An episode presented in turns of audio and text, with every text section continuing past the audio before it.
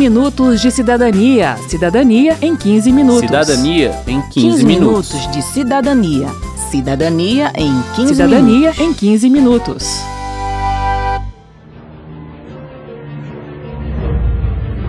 Compra pela internet, cadastro em loja física, postagem em rede social, site de busca. A todo momento estamos fornecendo e gerando dados para empresas que estão por trás de nossos celulares e computadores, registrando tudo e muito mais. Uma lei aprovada em 2018, que vai entrar em vigor em 2020, busca impor limites ao uso dos nossos dados por outras pessoas, empresas e governos. É a Lei Geral de Proteção de Dados. Entendo o que diz essa lei agora no 15 Minutos de Cidadania.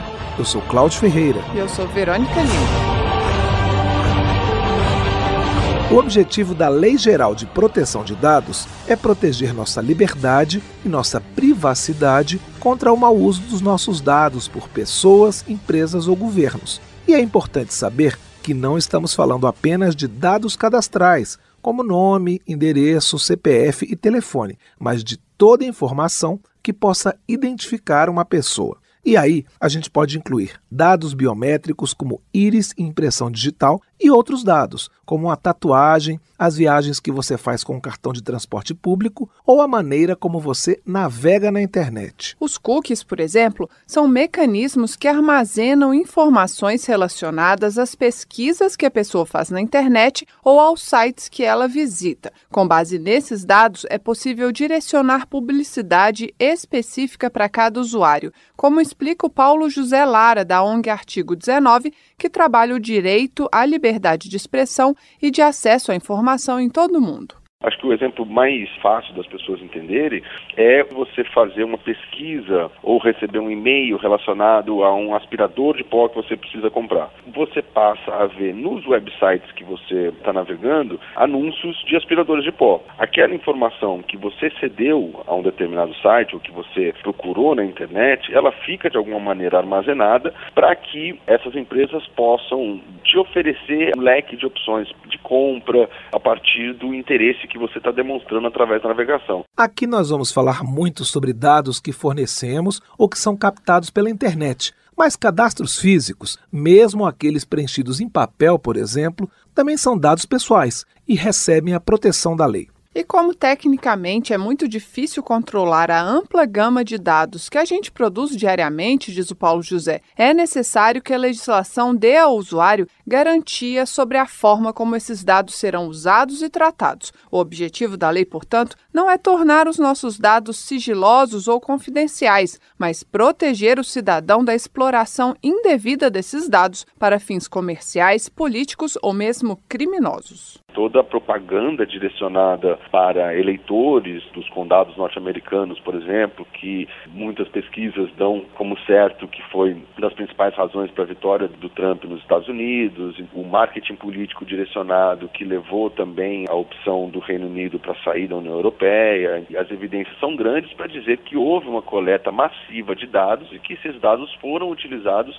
é, com finalidades políticas você tem também a possibilidade de um exercício de convencimento dessas pessoas a partir é, do conhecimento sobre quais são suas preferências, quais são os lugares que você é, frequenta, quais são os temas sociais que você está mais ligado. Por esse universo gigantesco é que é importante que a gente tenha limites claros sobre o que pode ser feito com os nossos dados.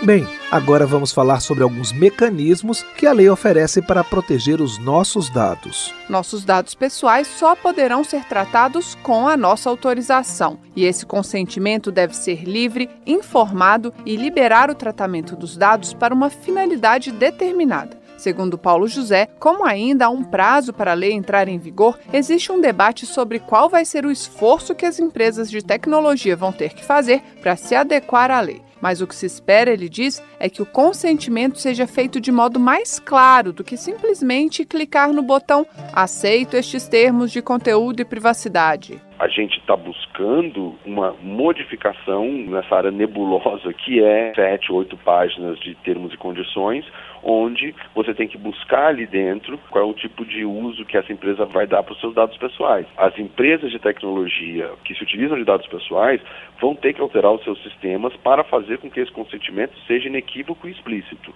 O esforço necessário para se adaptar à lei é também o que preocupa as empresas. Para o Christian Tadeu, da Federação do Comércio, por exemplo, os pequenos e médios negócios podem ser afetados por não ter estrutura para gerenciar os dados da mesma forma que uma grande empresa. Quem dá um exemplo é o Ítalo Nogueira, presidente da Associação das Empresas Brasileiras de Tecnologia da Informação que está oferecendo uma certificação para colaboradores das empresas. Varejo que recorrentemente faz promoções onde você deposita seu cartão pessoal num vidrinho e que vai ser sorteado algum item no final do dia. O varejo não utilizado de uma maneira cuidadosa, aquela empresa pode ser afetada por não saber. Como é que um varejo, um pequeno negócio que não tem entendimento muitas vezes e nem tem estrutura para gerenciamento, nem da sua informática mais básica, vai ter condição de ter um, um profissional gerenciando esses dados. Outro dever de quem coletar dados será tomar medidas de segurança para evitar vazamentos. E o tratamento dos dados deve observar a boa-fé e alguns princípios legais. Vamos citar quatro deles. Finalidade. O tratamento deve ser feito para propósitos legítimos e específicos, que devem ser informados ao titular. Não pode haver tratamento posterior incompatível com a finalidade original. Por exemplo, se uma loja pede seus dados para fazer um cartão fidelidade e diz que é só para isso que ela precisa dos dados, ela não pode depois usá-los para outro fim ou repassá-los a outra empresa que se utilizará dos seus dados para te vender outros produtos.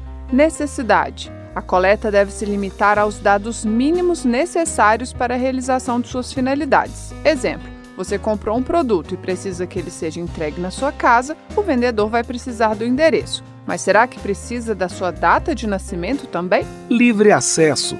A pessoa a quem os dados se referem pode consultar de maneira fácil e gratuita os dados coletados, a forma e a duração do tratamento. Esse cidadão tem o direito de pedir a quem estiver tratando seus dados a correção deles, o bloqueio ou a eliminação de dados desnecessários ou tratados em desrespeito à lei, a relação das entidades públicas e privadas com quem os dados foram compartilhados e a revogação do consentimento. O usuário deve ainda ser informado sobre a possibilidade de não autorizar o tratamento dos dados e sobre as consequências dessa negativa, e tem o direito à anonimização, que é fazer com que o dado não possa mais ser associado direta ou indiretamente a um indivíduo. O último princípio que a gente vai citar é o da não discriminação. A lei traz regras específicas para o tratamento dos chamados dados sensíveis, que dizem respeito à origem racial ou étnica, convicção religiosa, opinião política, filiação a sindicato ou a organização religiosa, filosófica ou política, à saúde ou à vida sexual, além dos dados genéticos ou biométricos. Esses dados não podem ser usados de maneira discriminatória por exemplo, para negar um financiamento a uma pessoa. Quero saber. Quero saber. Quem respondeu as perguntas sobre proteção de dados foi a professora de Direito especialista no tema, Laura Mendes. Vamos ouvir. Deus, Ângela. Quando a gente vai é, acessar uma, uma página, nós somos obrigados a, a, fornecer os nossos dados, ou a gente pode simplesmente não aceitar informar os nossos dados. Sempre que você acessar uma página da internet, ela só pode realmente pegar esses dados sem o seu consentimento se for estritamente necessário para a utilização daquela página. Então, por exemplo, se você comprou um produto e precisa que esse produto seja entregue na sua casa, então ele vai precisar de ter um endereço para encaminhar.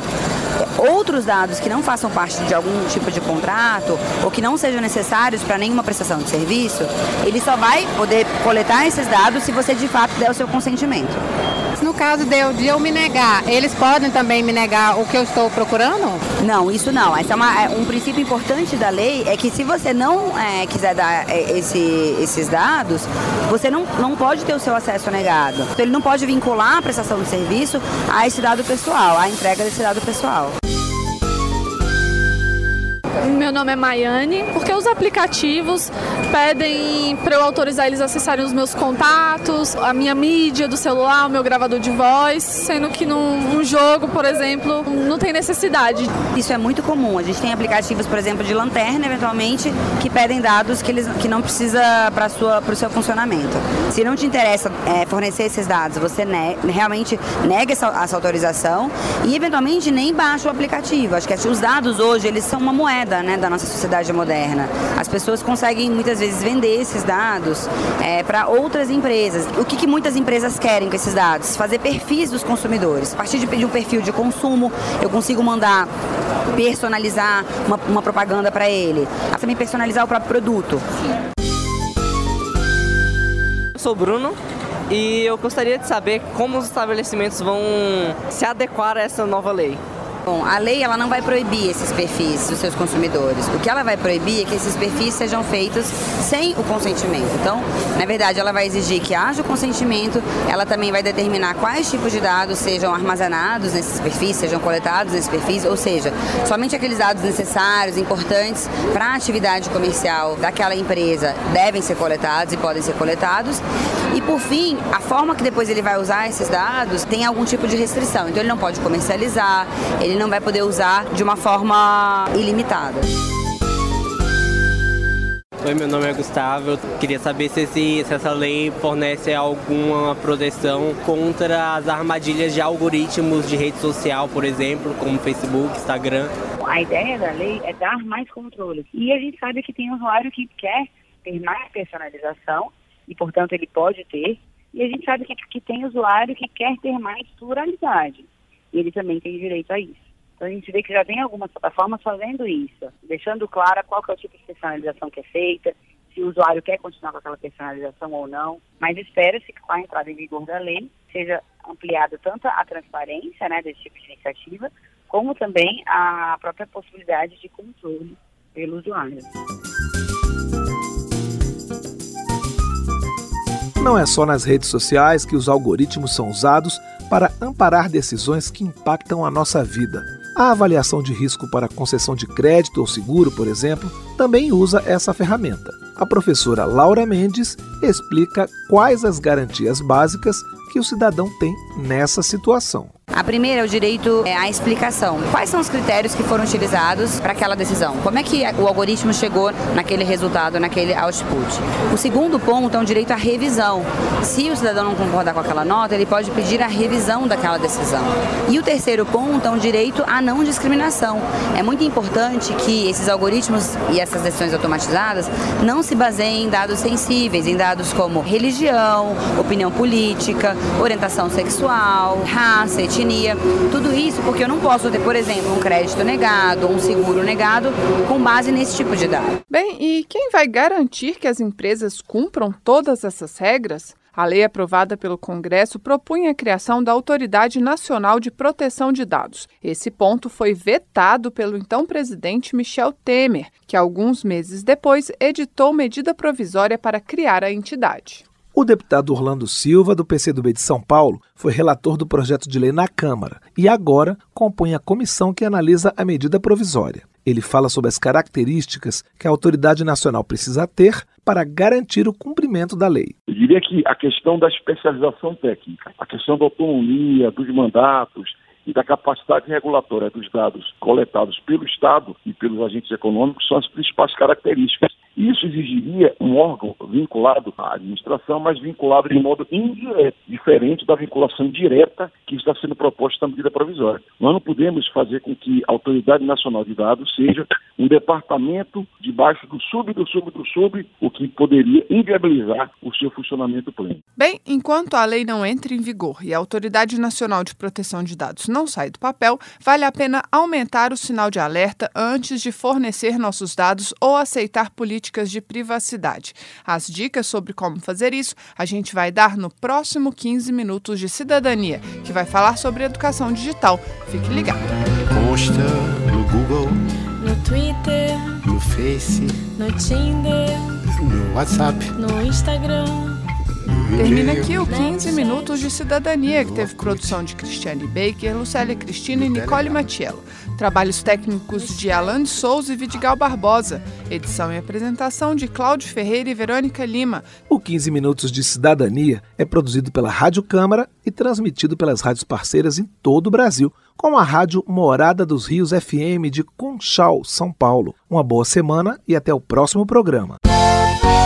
15 minutos de cidadania. Cidadania em 15 minutos. Cidadania em 15, 15 minutos. minutos de cidadania. Cidadania em 15 Cidadania minutos. em 15 minutos.